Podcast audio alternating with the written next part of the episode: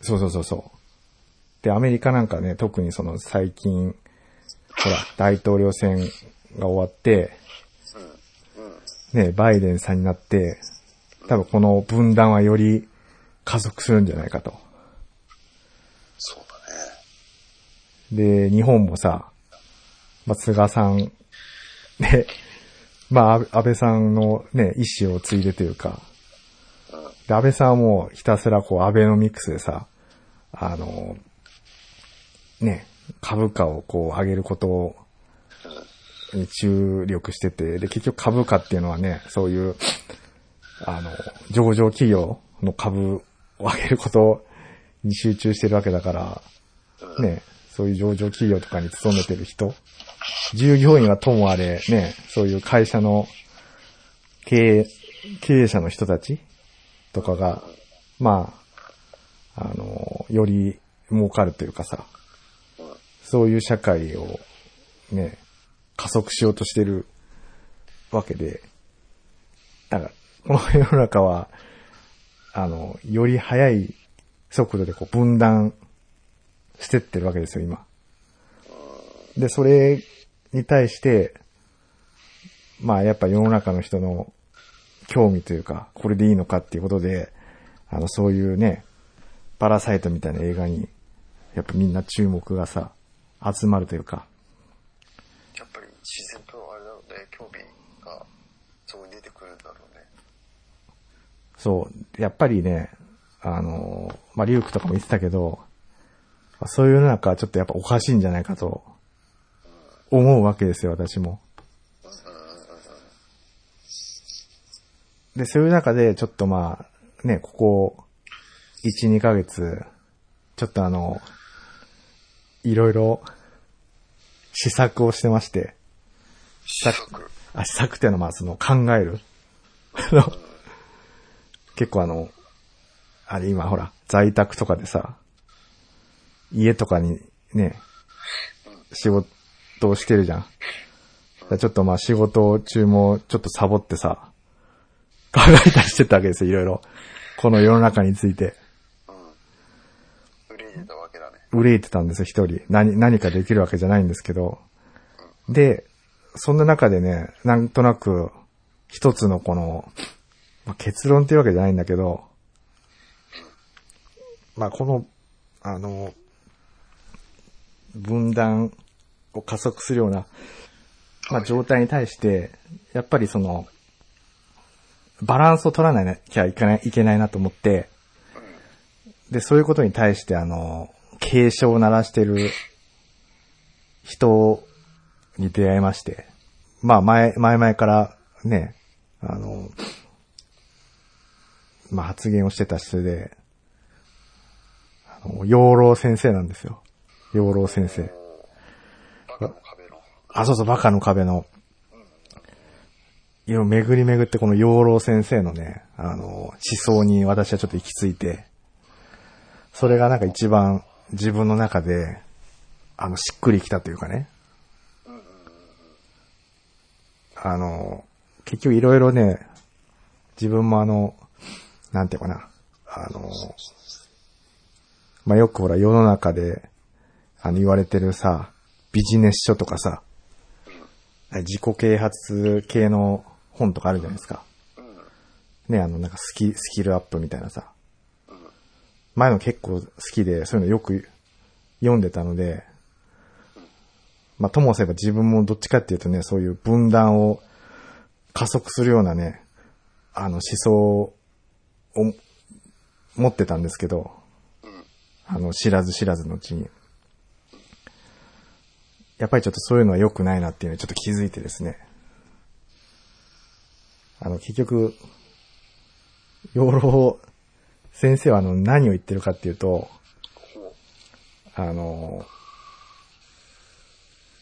参勤交代ってことを言ってるんですよね。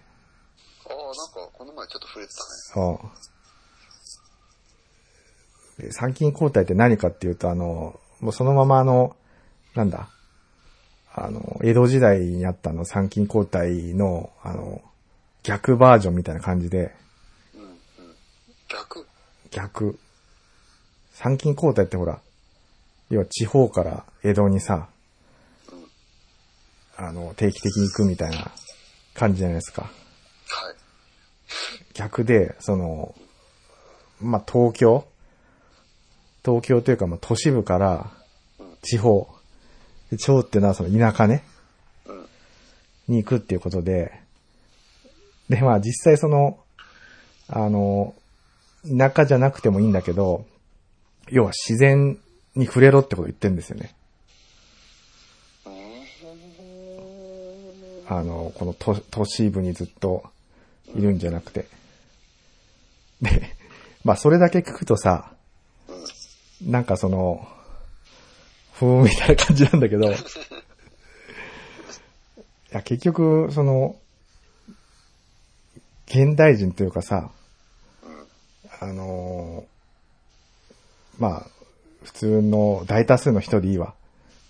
ね、サラリーマンみたいな人って、都市部に住んでるわけじゃないですか。で、都市部に住んで、結局その、あの、仕事って言ってもさ、あの、極端な話、なんてその、まあ、人間のその脳が作ったさ、社会のルールで仕事をしてるわけですよ。結局は。だから、その、なんていうかな。全部その、頭で考えたことに従って仕事をしてて、で、結局それってその、なんていうかな、あのすごいさ、あの単純化してるわけですよ、もう世の中を。世の中というか、世界をね。だからこっからすごいさ、まあ、時間もあれなんで、眠くなっちゃうかもしれないんですけど、結局何を言ってるかっていうと、結構これはあの、まあ深い話というかさ、言われてみればそうなんだけど、あの、動物と人間って何が違うかって、違う質問の方がいいな。じゃあ動物が喋れない理由ってわかる？なんで人が喋れて動物は喋れないのか。難しい質問だ、ね。まあでも、ちょっと細かいことはわからないけど、うん。まあその、言語を話せるぐらいの知性を持ってないとか、あとそのコミュニケーション能力がないとか、うんもしくは、あとは、そう感情を持ってないとか、そういうところなのかなとは思ったけど、パッと聞いて。ああ。まあでもそこわかんないんだけど、多分コミュニケーションは、動物同士でも、まあ言語じゃないにしても、うん。してたりするし、うん。多分感情はあるんだよね。喜怒哀楽は。あ、動物。動物も。ああ、確かに言われてみると、そうだね。うん犬とかも怒っ、まあ、表情に表さない、表してるのかもしれないけど、してもまあ、怒ってたりとか、楽しんだりとか。そうそう。だから結局その、なんていうの、脳が別に発達してないわけじゃなくて、まあ人間がなんか、とはまた違う発達の仕方をしているというかね。ああ、なるほど。そう。まあ、人間も多分その、言葉でコミュニケーションを取るのっていうのは、一番その人間っていう動物同士が、えっ、と、お互いにコミュニケーションを取る手段として、効率がいいからなんだろうね。そう。で、まあ、実際ね、まあ、これは養老先生が言ってたんだけど、うん。答えを言ってしまうと、うん。人間は、えっと、同じにする能力があるんですよ。これが一番の違いで、何を言ってるかっていうと、あの、動物っていうのは、絶対音感なんだって。だつまり、まあ、俺と、リュウクが、まあ、じゃあ猫がいてさ、まあ、タマっていう名前だとするじゃない。で、タマって、言うのって、俺が言ったタマと、リュウクが言ったタマって、猫にとっては、違う意味を、に捉えちゃうんだって。で、それはなんでかっていうと、絶対音感だから、動物は。つまり高さが違うわけよ。音の。俺が言う玉と、リュウ君の玉は。だから高さが違うイコール違うもの違う意味って風に捉えるそう。で、一方で人間ってのは、あの、高さが違くても、玉っていうのは同じことを意味してるっていうのが理解できるじゃない。だこの同じにするっていう能力によって、人間は言語を獲得して、で、言語によってコミュニケーションもできるし、で、その言語によって、実際その学問とかを、ね、発達させて、この社会を作って、っていうことで、この、その同じにするっていうことがゆえに、このに人類がここまで発達できたっていうことを、養老先生は言ってんの。おーちょっとまだ、いまいちその同じにするっていう言葉の真意はつかめてないけど、じゃあまた別の例えをすると、人間って、例えばさ、まあ、人によってはだけど、あの、まああんまり経験はしてないかもしれないけど、あの、みんなの前で話すみたいなのあるじゃん。あの、壇上に上がってさ。で、それってまあ、慣れてない方緊張したりするけど、そうだね。別にやろうともできるじゃない。まあね、そう、感情抜きにして、まあやろうとすれば誰もやることはできるよね。でも、そ、その、犬とか猫って、まず、例えばそんな、大多数の人人間がいるところに、あの、入ってきたら、もうすぐ逃げちゃうんだって。あ、いっぱいいるから。そう、いっぱいいるっていうのもあるし、あの、全員違う、さっき言ったさ、一人一人ってさ、実際違うじゃない。で、違うし、何してくるか分からないじゃん。その、自分が犬だったらさ。うん。でも人間だったら、まあ大体、みんなさ、人間だし、話をね、聞きに集まってるわけだし、まあ普通に話を聞くだろうっていう風にさ、あの、なんていうのみんな一人一人違うんだけど、そんな特別なことをひね、一人一人がしないだろうっていう風にさ、うん。あの、捉えることができるじゃん。だそれってのは一括りにするっていうのは、要は同じにする能力なんだよね。うん。それって、なんかさ、その、例えばチンパンジーとかオランウータンとかをさ、例に考えるとさ、うん単純にその集団行動が、あの、要は、とても知性の高い集団行動のできる動物だからっていう意味とはまた違うのかね？えっ、とね、チンパンジーとかは、確かに知能はあるんだけど、えっ、とね、人間と決定的に違うっていうのがあって、なんかある実験をした人がいて、人間の子供とチンパンジーの子供、0歳から同時に育てた研究者がいるのよ。あ、同じように。うん。で、何が違うのかなっていうのを調べた人がいて、ほでね、実際、3歳ぐらいまでは、人間の子供より実はね、チンパンジーの方がね、賢いんだって。賢いというか、人間の子供ができないことをチンパンジーの方ができちゃうというかね。あう。の、あ。体の動きとか含めて。ただ、4歳ぐらいになると、実は人間の方が賢くなるらしくて。ほう。面白いね、それは。そう。で、何かっていうと、例えばあの、チンパンジーと人間の前にあの、えっ、と、二つの箱があってさ、まあ A と B って箱があるとするじゃない。で、A に、あの、まあなんかある一人のさ、あの、人が、A になんかそのバナナを入れるわけ、A の箱にね。で、あの、そのまま去っていきますと。で、えっと、次にさ、また違う人が来て、あの、A に入ってたバナナの箱を B に移すんだって。で、その後にまた、一番最初に来た人ね、A の箱にバナナの、バナナを入れた人が来ましたと。で、チンパンジーと人間に、人間の4歳児ね。じゃあこの、この人は A と B どっちの箱を開けるだろうかっていうことを予想させると、普通さ、あの、なんていうの？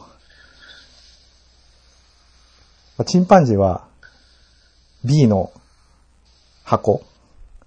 で、今バナナが入ってる、あの、箱を選んじゃうんだって。で、それは3歳児までもそうなんだって。だから目で見た情報だけを、あの、頼りにしてるから、B にバナナが入ってんだから、B を取るだろう、あ B の箱を開けるだろうと。思うんだけど、4歳児は、この最初の人は、B に箱、バナナが映ったことを知らないから、A の箱を開けるだろうって答えるんだって。それはやっぱりあれだよね、こう、知能が高くないとできないね。あ、そうそう。で、それってのはどういう働きかっていうと、さっき言ったさ、同じにする能力なんだよ。で同じにする能力ってどういうかことかっていうと、自分を相手の立場に置き換えるっていうことなの。ああ、そっか。で、なるほど。それができないんだって、チンパンジーは。だから、自分と相手の立場を置き換えれないから、さっきの、なんていうのあの、全部違う、違う人だから、うん。あの、まあ、てか、あと目、目に入った情報のみを、うん。が、あの、正しいというふうに思ってしまうから、うん。ああの、そのなんていうの？最初の人は、映ったのを知らないとかっていう、そういうなんていうの？発想ができないんだよね。だから、それ以上のその、知能の広がりはなくて、うん。ただ、記憶力はすごいらしいんだよね。見た記憶力は。だから、神経衰弱とかやると、チンパンジーってすごい能力を発揮する、発揮するらしいんだけど、そのなんか、よくほら、見たものをそのまま記憶してる人みたいいるじゃん。その写真みたいに。そういう能力はあるんだけど、結局、あるものとあるものが、実はあの、こういうふうに繋がってるとかさ、うん。あの、そういった相手の立場で考えるとか、そういう思考ができないらしいんだ。なんか今話聞いてて思ったんだけどさ、うん。やっぱりその違いって、その、やっぱり生きる環境の違いだと思うんだよね。うん。例えばその、あの、他の動物って、あの、色って見極めることできないんで、例えば犬なんかって色ってわからないんだよね。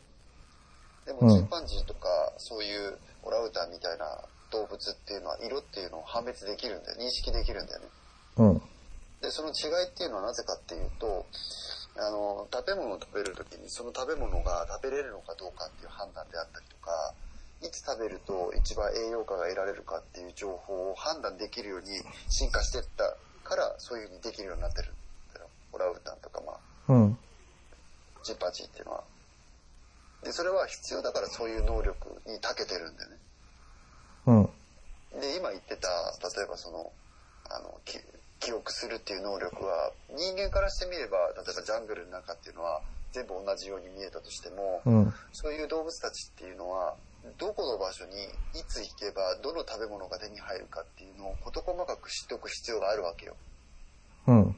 なぜかっていうと、それを知らないと、あの、なんていうの、最小限のエネルギーで自分たちが得られる食べ物を得られなくなってしまうから。うん。だからそういう風に進化していったんだけど、でも人間って逆に言うと、そういう、そこまでの能力っていらないじゃん。うん。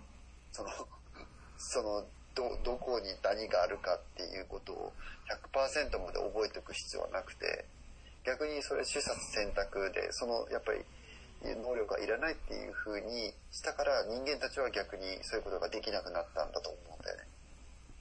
あ、そうそう。だから、それを別になんていうかな。あの、欠点と取るか長所と取るかとか、そういうんじゃなくて、単純にその、さっきゆうくが言ったね、そういう、なんだ、あの、ことができる能力があったからこそ、まあ、人間は今、この今みたいなね、あの、社会を形成することが、あ、そうそうそうそう。あ、だから、そうそう。だから、なんかこう、そういう意味で、その、一応その、なんていうの、動物の中では、一番その知性が高いって言われる存在になれたのかなと思ってさ。あ、そうそう。で、結局俺がそれで、あ、俺というかその、養老先生がそれで何言いたいかっていうと、うんうん。結局人間っていうのはそうやってほら、あの、全部さ、一括りにするっていうか、まあ、言葉を変えるとさ、あの、まあ、抽象化するわけよ、物事を。その能力によって、こう、今の世の中を作ったんだけど、実際のほら、自然ってさ、さっきゆうく言ったみたいに、一つ一つのものってさ、実際違うじゃない。ね、あの、同じさ、リンゴだとしてもさ、あの、リンゴって一括りにすると、一つの意味のものになっちゃうけど、二つ並べたらさ、よく見たら完全に同じじゃないんだよね。で、そういうことを結局、あの、忘忘れて生きてるのが、今この、ね、都市部にいる我々なんだって。で、結局もともとは動物なわけよ。なんだかんだ言って。だから、それを忘れてしまうと、結局、その人間のそのなんだ、脳の中で、脳、脳というか人間のその得意な抽象化しただけのさ、社会の中にいると、まあいろんな判断を間違うんじゃないかっていうことを言ってて、だから、そうそう、それを、あの、思い出すために自然に行けと。で、自然に行けば全部が同じもので一つもないんだから、そっちの方が本当だろうと。で、本来人間が持ってる、そのね、あの、なんだ、持ってるというか、動物としての自分を思い出そうよみたいなことを言ってて、あーってなった。いや、これはね、本当今話聞いてて、すごい自分も興味深いところで、うん。なぜかっていうと、その抽象化っていうところっていうのは、うん実はその、今まあ自分が触れ、ね、あの、その仕事している部分にすごい関わってきているんだよ。で、何かっていうと、例えばそのプログラミングに対してもそうだし、AI に対してもそうなんだけど、うん。この二つのものっていうのはね、やっぱり何かっていうと抽象化なんだよ。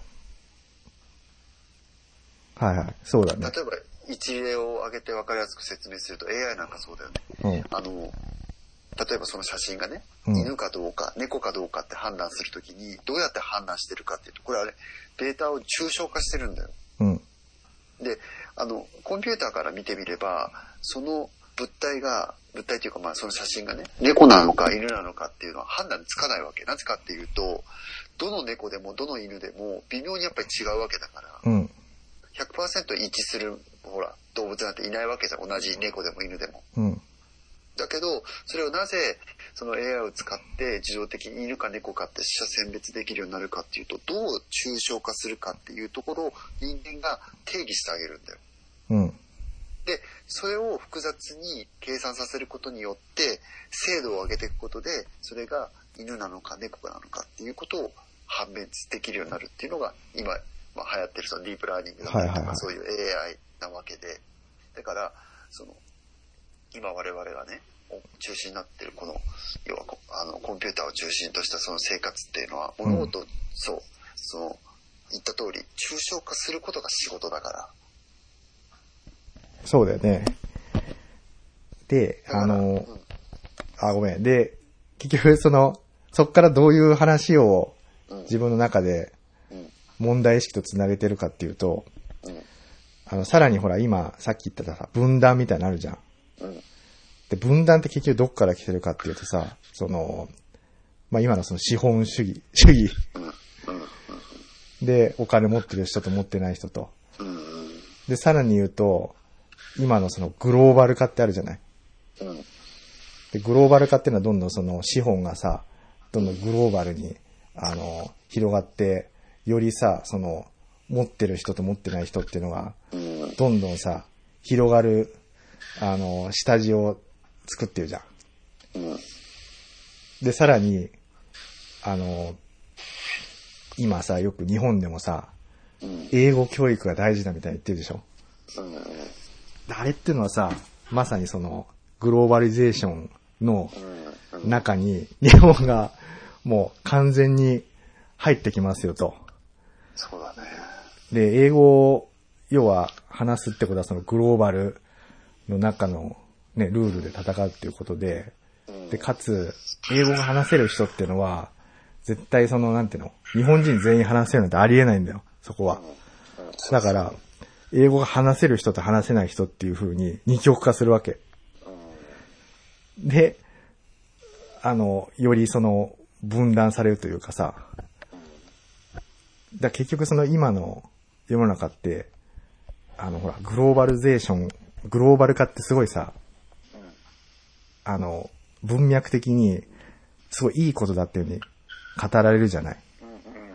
要は結局日本もさ、ね、競争力が落ちてて、GDP がね、あの、下がってきて、ね、生産性が落ちてるっていうようなことを言って、なんとかその、ね、追いつかせようみたいな。そのためにみんなで英語を勉強して、グローバルに勝ち抜くんだっていう話をしてるじゃないですか。で、それが本当まさに今一番の正しいことっていうように言ってるけど、それであの、ね、より、その分断の中に入っていくことだし、で、その分断されたその、なんていうかな、世の中って、本当にその、なんていうかな、のぺっとしてるというかさ、さっき言ったそういうち中、抽象化のね、本当その頭の中で、だけで世界が完結するような、そういう世界に入っていくっていうことだよなっていうのは思って、これでいいんだろうかっていうふうに、あの、結局、自分のね、その、問題意識と結びついたっていうことが言いたかったんですよ、実は。なるほど。今日は。だから危険だよ。そうだね。で、なんか結構さ、その、ここまで言っていいのかわかんないけどさ、うん。あの、結構ほら、みんなその、ね、インターネットでうん。世の中がその繋がって、ね、それはみんながそのね、あの、情報やり取りできていいことで、で、一方でその、なんか自分の殻に閉じこもってさ、あの、ね、あの、まあなんかそういう、外とやり取り取らない、ししたりしないのは悪いことだみたいな感じで、なんかそんな感じで印象操作というかさ、マスコミから言われてるけど、果たしてそうなのかっていうふうに思ってて、さっきのほら、養老先生の言葉で言うと、一人一人って全然違うじゃん。違うのに、同じにしようとしてないかいと思って。で、こ、で、それ、こ、ここまでは賛否あるかもしれないけどさ、あの、ちょっと思ったのが、うん。結構ほら、歌とかでもさ、うん。あの、例えば、ジョン・レノンのさ、イマジンってあるじゃない？有名な曲ある有ね。名な曲だからみんな、おね、世界が一つになったことを思い描思い描いてみようよと。うん。すごいほら、いや、俺自身も別にそれはいいと思うし、あの、ね、みんなの心にほら響くような感じじゃない？でもそれは本当かいと思ってさ、うん。なるほど。みんな違くないかいと実際は。うん。で、違うものを、あのー違うなりにみんな認めてればいいんだけど、みんな同じ価値観で、このイマジンに共感する人たちだよね、みたいな風に、一緒くたにしようとはしてないかいと。なるほど。いや、いいんだよ、その価値観的な平和、平和で。だけど、本来違う人たちを、まあ、無理やり一緒にしようとしてたら、同じ価値観で、あの、ね、会話をさせようと思ってたら、まあ、違うんじゃないのかと。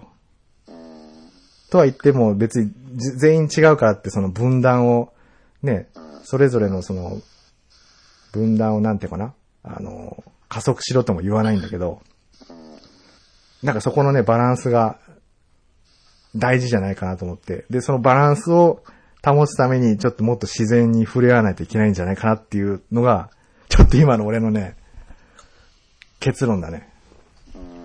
ちょっと、バーっと言っちゃったけど。なるほど。いや、もう、それは本当にいつもの繰り返しになってしまうことしか言えないのが本当に申し訳ないんだけど、でもね、本当に、前もほら言ったと思うけど、今の人間が築いたこの世界というか、このね、あの文明っていうのが不自然なんだよ、逆に。それを忘れてしまってるんだけど。うん。だってさ、あの、例えばね、まあ、この前の話を引きずるわけじゃないんだけどさ、自分のさ、両親がさ、うん。亡くなった時って、ものすごくみんな多分悲しいと思うんだよ。うん。だけどさ、よく考えてほしいの。あの、例えばね、虫一匹が多分目の前で死ぬとするよ。うん。お坊さんが言う話じゃないけどさ、うん。その命も自分の親が死んだその命も同じ命なんだよ。そうだね。でしょ？いや、これ当たり前の話だ。当たり前の現象なんだけうど。ん。でさ、でもさ、人間って自分の両親が亡くなった時の方が当たり前だけど悲しむよね。うん。で、自分の両親の命の方を優先するし、お重みを感じるでしょ。うん。っていうことは何を、何が言いたいかっていうと、つまり人間はどこまで行ったって不平等なんだよ。うん。絶対に平等には物事を扱えないの。うん。うんってことはどういうことかっていうとつまりどんなにより良い世の中になっても人間っていうのは全ての人間は平等にはならないんだよどこまで突き詰めてもうん。だからこの先どんなにより良い社会になったとしてもそう言ってしまうとねもう元も子もないかもしれないけどでももう人間がそういうふうに進化してきた以上どんなにいい方式とかいどんなにいい文明どんなにいいものどんなにいい発明があったとしても人間は絶対平等にはならない。これはもう絶対そうだと思うね。そうだね。うん。どんなに綺麗な言葉を並べたとしても。そう、やっぱり、だから俺もちょっとね、ここはちょっと研究したいんだけど、うん。やっぱり人間もそう動物である以上さ、うん。動物のその集団みたいな、あのーまとめ方が一番なんかその、安定するんじゃないのかね。そう。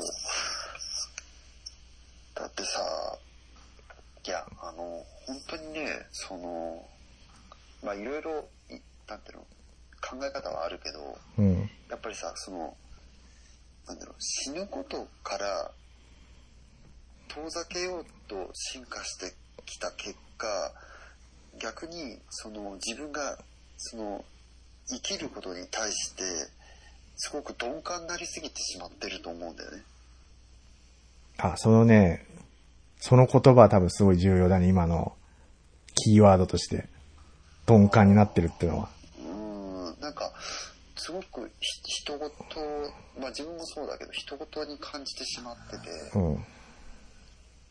なんか、絶対明日は自分は死なないだろうなとか、うん。絶対例えば1年後自分も生きてるだろうなって誰でも思ってると思うんだよ。うんまさか明日自分が死ぬとは誰も思ってないし。うん。でそれって、もう、よりやっぱり現代の人になればなるほど鈍くなってると思うんだよ。だって昔って今みたく医療も発達してなかったし、うん。ね、ちょっとした傷があの死ぬ原因になってしまったりとかさ、うんちょっとした病気が、ね、死につながったりって当たり前で、うん。常にこう死と隣り合わせで生きていかなきゃいけなかったわけなんだけど、今はもうどんどんどんどん医療もね、あの、高度化してって、うん。で寿命も伸びてって、うん。で、ほとんどの人間はまあ大抵ね、例えば60とか70まで生きれるような世の中になってきてるわけじゃん。うん。そうするとやっぱり、そう、その死ぬことに対してすごく鈍感になってきて、うん。死ぬことに対して鈍感になるってことは生きることに対しても鈍感になってしまうんじゃないかなと思って。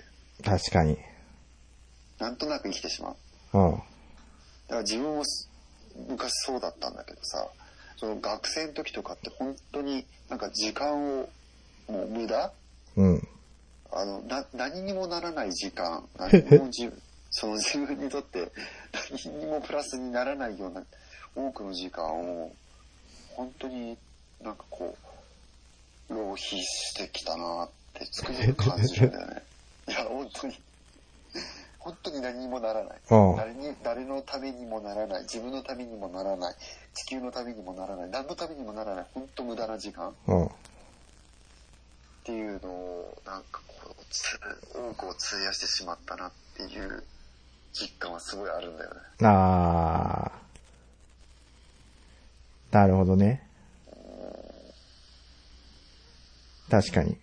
それだったらまだ、ね、さっき山岡が言ったような、少しはさ、その、これからの未来を憂えれるぐらいの方がさ、有意義な時間だったんじゃないかなって思うよね。本当に。あー。まあね、確かにね。いやでも本当ね、やっぱり、自分はその、動物だっていうのをもっとちょっと、意識した方がいいんじゃないかと思ってさ。で、多分、なんていうのかな、これもあの、俺のその、研究テーマの一つになるんですけど、もっとなんかその、さっき竜、うんまあ、生きること鈍感じゃないんだけど、もっとその体の声を聞くじゃないですけど、もっとなんかその体っていうところを意識した方がいいんじゃないかなと思って。多分ね、リュウクもやったからわかると思うんだけど、ほら、あの、武道、うん。武道やってたじゃないですか。はい。やっぱ武道って、なんていうかな、あの、自分がその、意識してないようなうん。動きというか、うん。そういうのがなんかできるようになったりするじゃない。うん。で、それってのは、あの、なんていうかな。えっ、とね、何を言いたいかというと、まあ、結論から言うと、うん。武道を極めた人って、次何すればいいかわかるんだよ。へあの、体が正しい動きというか選択を。何も考えずにできるっていうのが、その武道を極めた状態っていうふうに、まあある人は言っててさ。へあ、で、本当さらに言うと、もっと極めると、適切な時に、適切な場所に自分がいるっていうのが、武道を極めた状態らしいよ。すごいね、それは。なんかバキみたいなあれだバキみたいな、そうそう。適切な場所。だから、本当自分が、ああ、なんかこういうことが、あの、必要でこういうことがしたいなっていうふうに。思った時には、に自分、自分が、の周りでそういうことがなんか起きる。だから自分がその必要としてる時に、必要な場所に自分が入れる状態になる。っていうのは、やっぱその体の、なんていうかな、あの、を、動きじゃないけど、まあ、体の動きをこう極めていくと、そういう状態になってくらしいんだよね。まあ、それはなんかね、合気道の、あの、師範の人が言ってたんだけど、いや、もう俺ね、今、頭の中で塩田剛三先生のね、こう、話がね、あ、そうそうそうそう。浮かんでたんですよ。そうそう、し、いや、本当ね、だから、多分そうだ、リュウク合気道やってたじゃん。そう、あの、いや、そうなんですよ、あの、よく合気道のね、その達人の動画を見ると、まあ、あれはやらせだとかね、あんなに人がね、ぴょんぴょんぴょんぴょん飛ぶなんて、あと、よっぽどね、弟子の方がね、あの、うまくやってるみたいな話を、まあ、聞くことがあって、すごい悲しくなっちゃうんだけど、あれ違うんだよ、本当に。だからもう達人の、達人になるとね、そのね、どこに自分がいるべきかっていう、まあさっきの言葉を変えるのはわかるんだよ。なんかね、いや、俺も全然、その、なんていうかな、その域には全然達したいんだけど、なんか言わんとしてることはわかるんだよね。で、多分それって多分、武道をやった人じゃないと多分ね、ピンとこないと思うよ、その言葉は、おそらく。武道を極めると、適切な時に、適切な場所にいることができる、らしいよ。今回はここまで。それでは皆さん次回の更新まで、ゆっくりしこってね。